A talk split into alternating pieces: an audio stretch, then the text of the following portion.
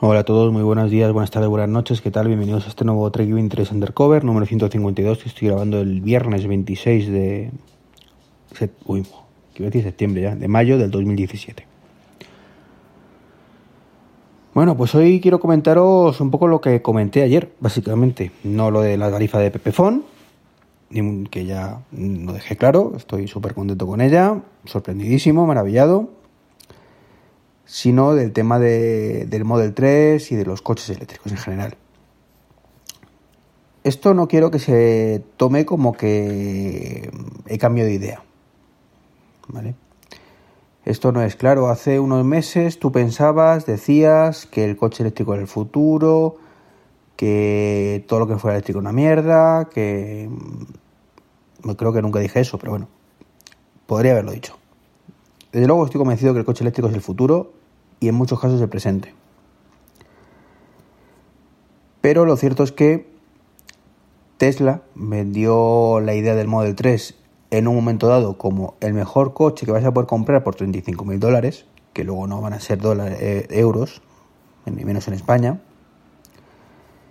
Y lo cierto es que según van pasando los meses, se hacen eco las noticias, pues es como que se han dado cuenta de que, uff, que, estamos quizás vendiendo la idea equivocada.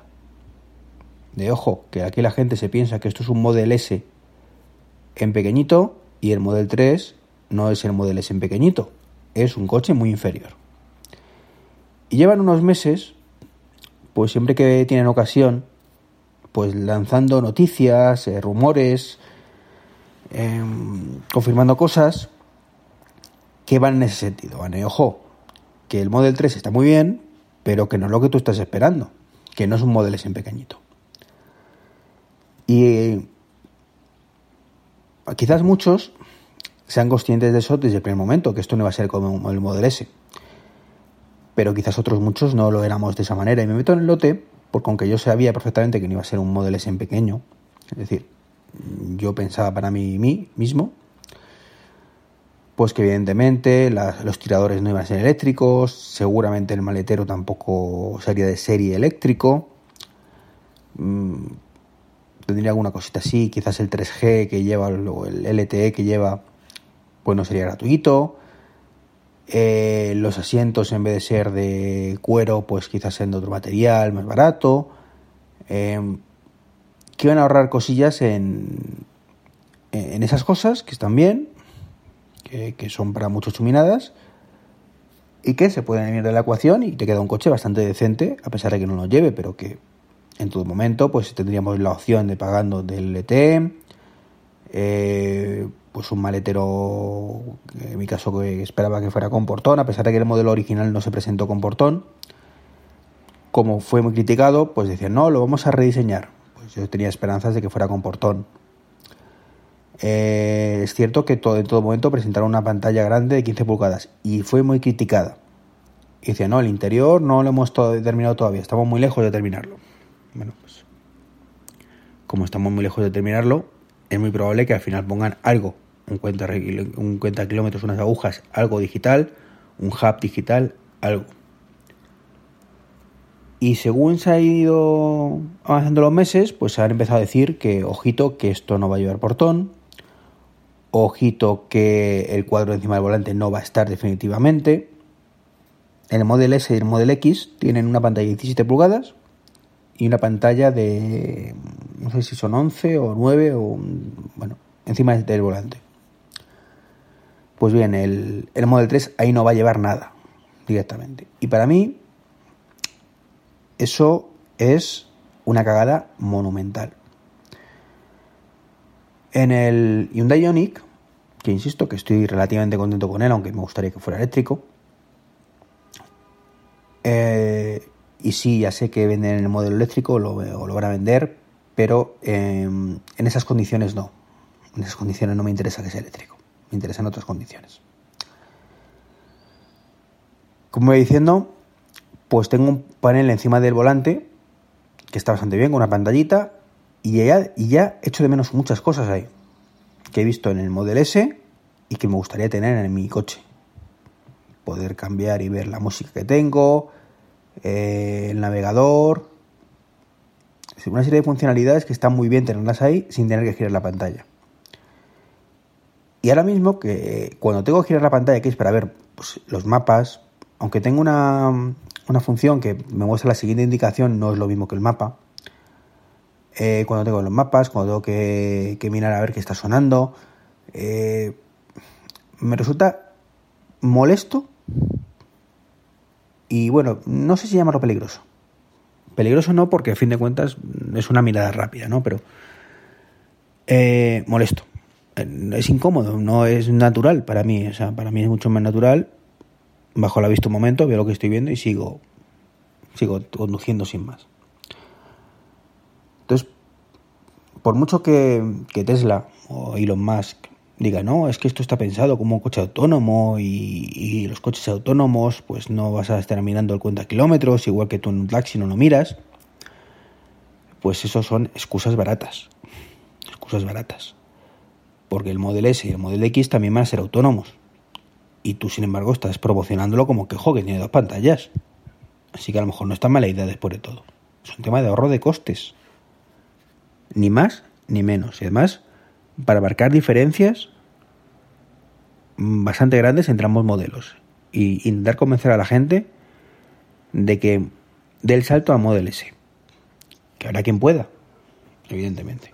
Pero yo, por lo menos, eh, pues 35 mil dólares, que son unos 40 mil euros al final, cómo se va a quedar la cosa, a falta de precios oficiales, me suponía, y me supone, un esfuerzo muy grande y desde luego no puedo aumentarlo a 60, 70 mil euros que es lo que vale un Model S.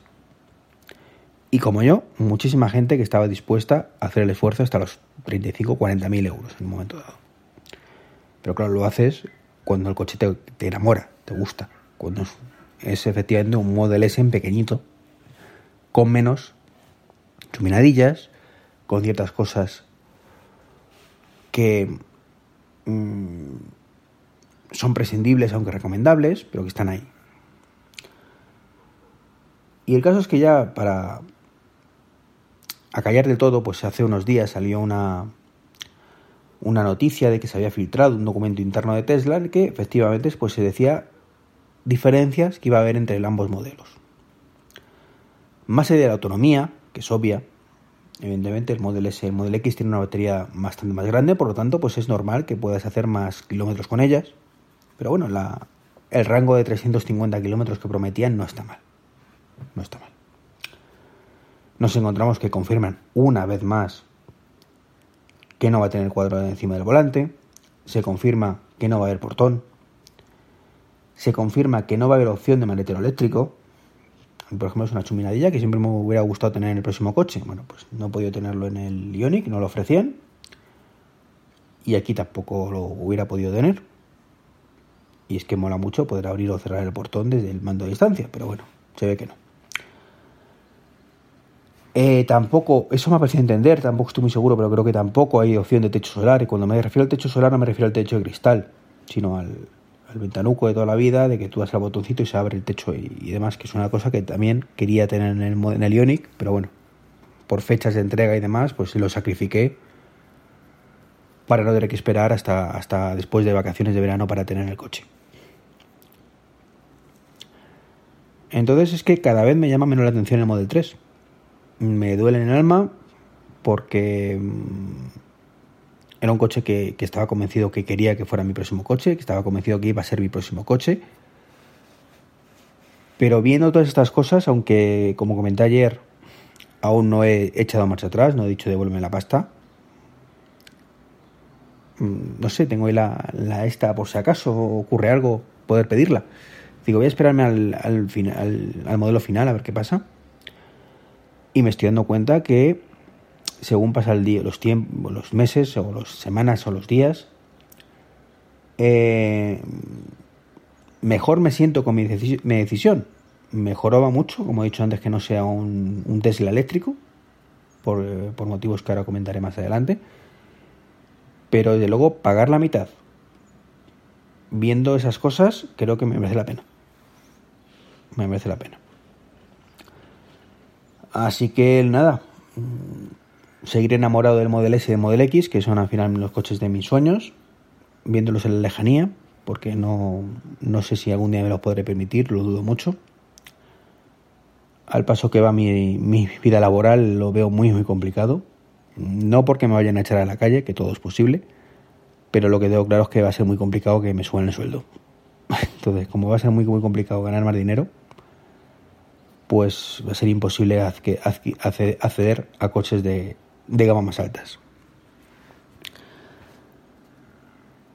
Así que nada, Model 3 prácticamente descartado, esperaré ya al mes de julio para ver la presentación final, convencerme del todo y decir, bueno, Elon, devuélveme mis mil euros.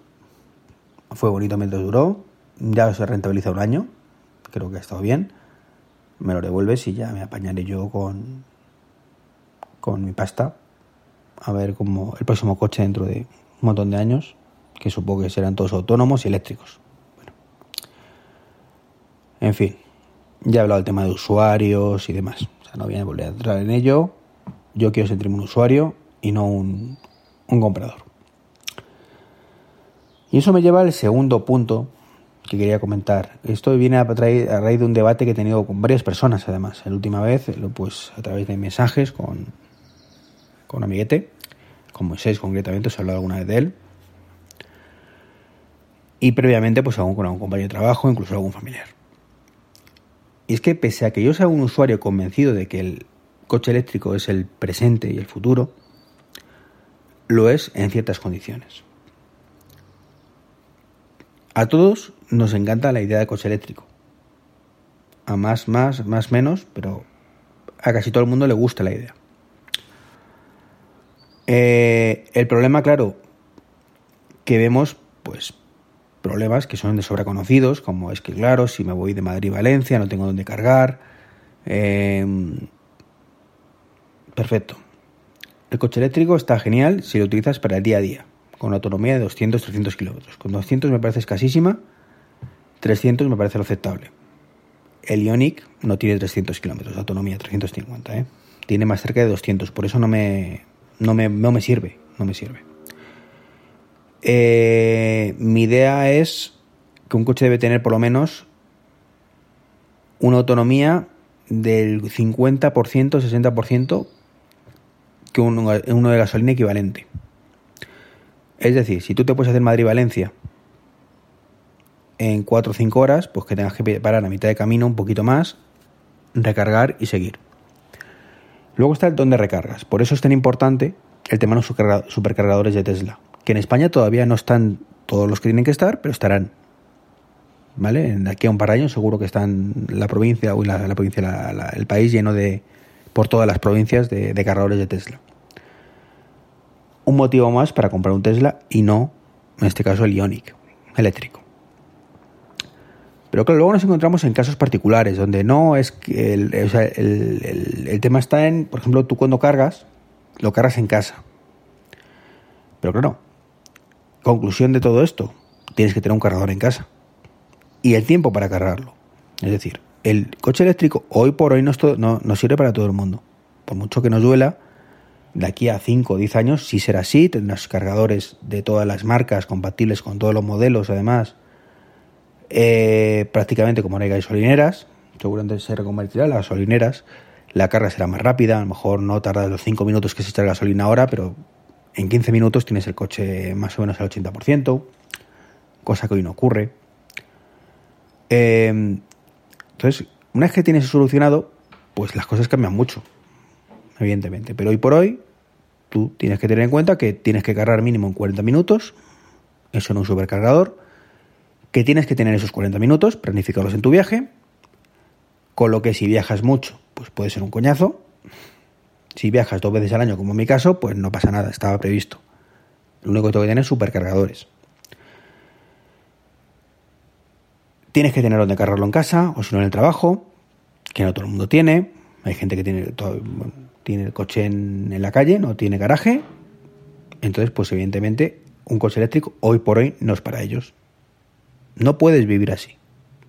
No tienes gasolineras que carguen rápidamente, no es como la gasolina, que dices, bueno, me voy un momento a echar gasolina, tardo 15 minutos en ir y volver. Con el coche eléctrico es, me voy a la gasolina más cercana y me puedo tirar 7 horas cargando. Entonces no es una opción. Eh, excepto supercargadores que están en rutas, no están en el centro de la ciudad y mucho menos te pilla uno al lado de casa, salvo que tengan mucha suerte. Luego nos encontramos casos como un compañero de mi trabajo dice, no, es que yo me voy de aquí a mi pueblo. Digo, vale. ¿Te, ¿Te, da para llegar? Sí. Perfecto. ¿Cuál es el problema? Que no tengo donde cargar para volver. ¿No tienes casa de pueblo para cargarlo? No. Es un pueblo pequeño. No es la típica casa de pueblo con garaje. O donde aparco en la calle y tengo el, el tiro un cable por la, ventana y, y, cargo, sino es pues una casa donde tengo que aparcar a tomar por saco de la casa y ahí no, no hay donde aparcar, no donde cargar. Pues evidentemente, si tienes ese problema y no tienes una gasolinera o un, car mejor dicho, un cargador en ruta,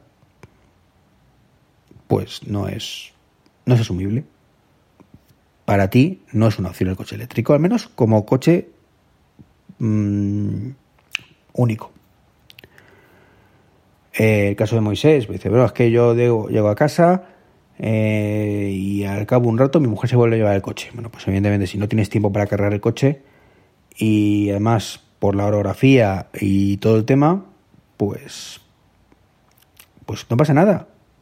Hoy por hoy el coche eléctrico no es para ti, que sea muy molón, que sea el futuro, que sea menos contaminante, que sea más barato que la gasolina.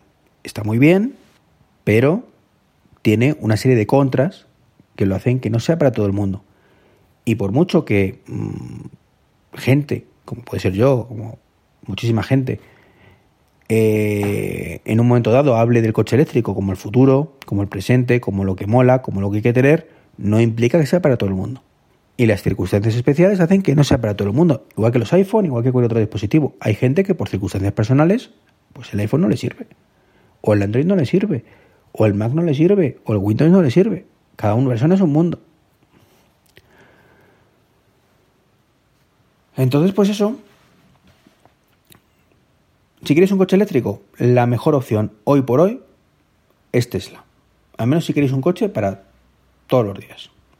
Si tenéis dos coches en casa, uno para viajes, más grande, y otro para el día a día, el coche eléctrico es perfecto. Cualquier coche eléctrico os va a, dar una autonomía de 150 kilómetros fácilmente, con lo cual para ir y volver al trabajo es suficiente. Perfecto, si tenéis para cargar en casa. Si no, pues tampoco es una opción. Así de sencillo. Bueno, pues nada más, no me enrollo, que ya os he soltado el, rollo por hoy. Eh, por cierto, una cosilla, me preguntaron el otro día que para qué quería los portátiles.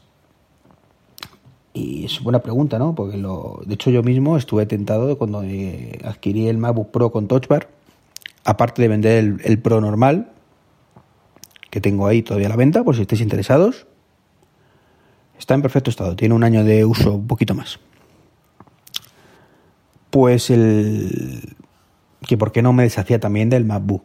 Bueno, pues porque es un ordenador que tengo muchísimo cariño. Me parece un ordenador fantástico para lo que, lo que es, me, ha sorprendido muy gratamente, o sea, muy, muy gratamente. Y no quiero venderlo. Y es cierto que es un poco absurdo tener dos portátiles en casa. Es absurdo o no, porque, por ejemplo, para viajar, es mucho más versátil, el más práctico el MacBook. Pesa mucho menos, no metes en un bolsito, en una mochilita pequeña y puedes llevarlo perfectamente. Entonces es un poco lo que he decidido que voy a hacer, porque me, estaba encontrando con la tesitura de ahora, hoy que utilizo el MacBook, utilizo el MacBook Pro, em, total, para lo que voy a hacer, me sirven los dos. Evidentemente, si me pongo a desarrollar, que insisto que hace siglos que no lo hago, espero que algún día me vuelva a dar el venazo porque es una cosa que quiero retomar en mi vida, pues utilizar el MacBook Pro. Pero, y, pero para otras cosas, para navegar por internet, el blog, los, blogs, eh, los podcasts, todo eso, sirve de sobra el MacBook. Así que con esa premisa he tomado una decisión y es en casa voy a utilizar siempre el MacBook Pro, a fin de cuentas es bastante ligero, no es tan molesto como el otro Pro, que me pesaba bastante, sobre todo si lo comparamos con el MacBook de 12. Y para viajes, movilidad y demás, el MacBook. Así de sencillo. Pues nada, espero vuestros comentarios, a ver qué os parece, si soy un idiota, si debería vender los dos y quitarme de historias, Eh, si debería quedarme solo con el MacBook y volver a vender el, con el Touch Bar, que ya os digo que no lo voy a hacer, pero bueno. Me encanta el Touch Bar, me encanta el Touch ID.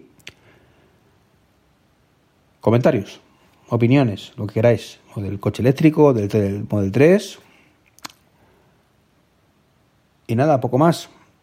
Un abrazo y hasta el próximo podcast que os recuerdo, importante, muy importante esto, que la semana que viene no hay podcast.